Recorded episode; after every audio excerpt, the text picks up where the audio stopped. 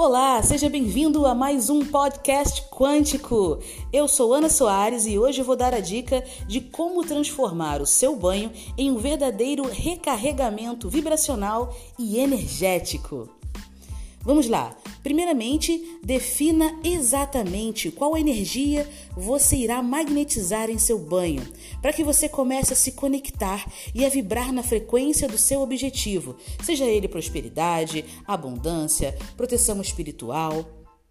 Segundo passo: nesse momento, eleve o seu pensamento até o mais alto, até a fonte criadora de tudo se conecte com essa energia e intencionalize o que você deseja de todo o seu coração.